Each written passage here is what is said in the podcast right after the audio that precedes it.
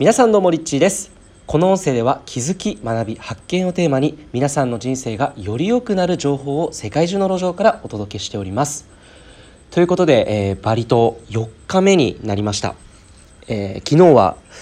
2月4日ということで、えー、立春でしたね、え節分を終えて立春、えつまり新年を迎えたわけなんですけれども皆さん今日の、え状態はいかがでしょうかね？えー、僕はですね、えー、この間2月2日にサレンア郡宮殿というウブドバリのウブドにある、えー、町にですねあの宮殿まあもともと宮殿だったところで今はま一般の方にあの参拝とかできるようになっているんですけれどもあの前回そこに行っていろんなスピリットとですねあのメッセージをつながりながら下ろしてそして今回2回目ということでちょっとお参りで挨拶に行ってきました。でそこでですねいろいろな、まあ、情報メッセージがですね届いて、えー、その内容っていうのを今日はお届けしていきたいなというふうに思うんですけれども、えー、今日2月5日ですけれどもここから、えー、3月20日これはまあ春分の日なんですけれども3月20日の春分の日までに重要なこと実はですねこの約1ヶ月間まあ1ヶ月とね10日とかだと思うんですけどこの期間ものすごく重要な、えー、タイミングなんですね、えー、それはどんなタイミングなのか、えー、と言いますと、えこの春分が、え超えてからそのスピードっていうのはその進化とかその春分を超えた後のですね流れっていうものが今よりもいろんなものが加速していくというメッセージが届いていましてなのでそれまでのこの約1ヶ月と10日の間にしなした方がいいことというか、えー、おすすめなことがあります。でそれを今日はですねお話ししていきたいなというふうに思います、えー、イメージしてほしいんですけれども例えば、えー、母船がそこにあってでその母船の中に入った入っているとしましょう。でその母船の中に入っている時はものすごく心地よかったりすごく自分の中の愛に触れていてなんだろうこう周りの人とも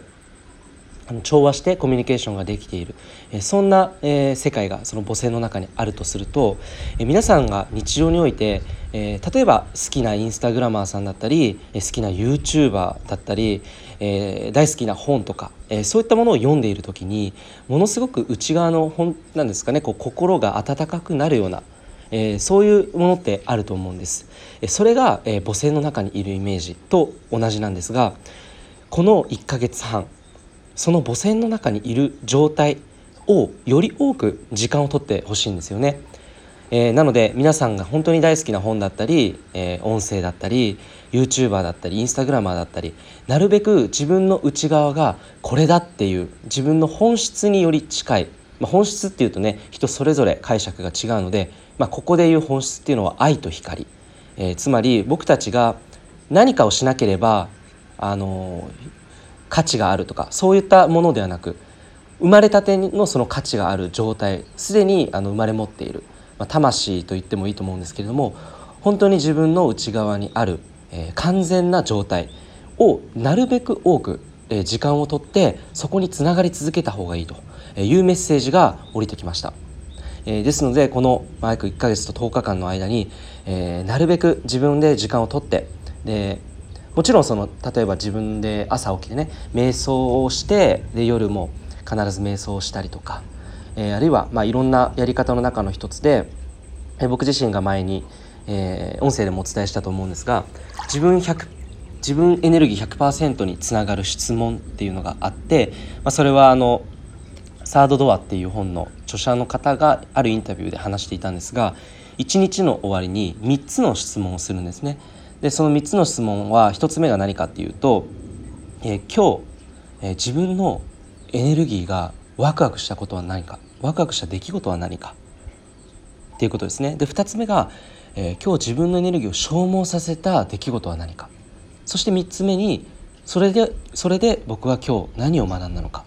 えー、ということですね。この3つの質問を自分にし続けることで自分にとって必要でないエネルギーは、え必要でない出来事だったり必要でない、えものを手放すことができてより自分にとって必要なものを増やすことができる、えそういう質問になっています。ぜひこれをまあ活用していただけたらなと思います。えあるいは、え、例えば朝起きた時に自分が今日どんな一日を過ごしたいか、えー、自分にとって最高最善な一日の状態とはどんな状態かっていうのを目を閉じて自分に聞いて、えー、そしてそのパッて出た答ええー、例えばこう目をつぶってゆっくり深呼吸をしてそして今日一日どんな一日にしたいか自分にとって最高最善な一日の状態はどんな状態ですかってこう自分に聞くんですね。そうすると、えー、例えば喜びにあふれた時間をなるべく多く取りたいであったりとか、えー、なるべく人とコミュニケーションを通して愛を分かち合いたい、え、そんな風にキーワードがいくつか降りてくると思うのでそのキーワードを今日一日の間で大事にして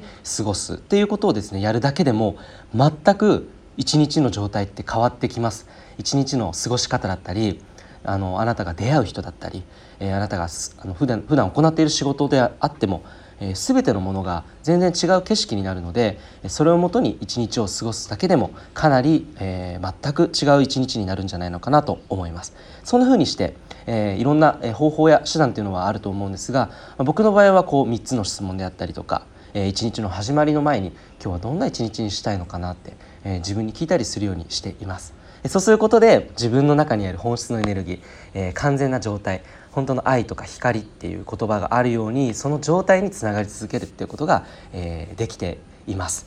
でなのでこの1ヶ月間約1ヶ月間の間春分までっていうのは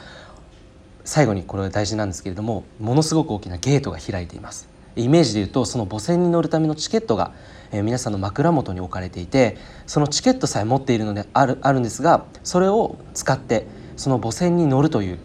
えー、その行動がものすごくえー、その春分後に重要なことにつながってくるということです。えー、ですのでこの1ヶ月間、えー、皆さんが本当に自分自身の愛があふれる状態自分が本当に心地いい自分自身であれるように、えー、一日一日を大切にデザインしながら、えー、過ごしていただければ、えー、素晴らしい、えー、その春分後の2020年を迎えられるのではないのかなというふうに、思っております。え、ということで、えー、皆さんにとってこの1ヶ月間ですね素晴らしい1ヶ月を自分自身がチョイスできるように、えー、することを応援しております、えー、この音声もですね、えー、最近ちょっと更新頻度を上げていこうかなというふうに思っております。っていうのもあの最近インスタグラムの方からですね DM でご相談とか結構多くなってきていてなかなかこう全部返すのに、え時間がなかったりする時があるのでそういう場合は、えなるべくあのメッセージでお返しをしたいっていうふうに思って返してはいるんですが、え、それができない時に関しては、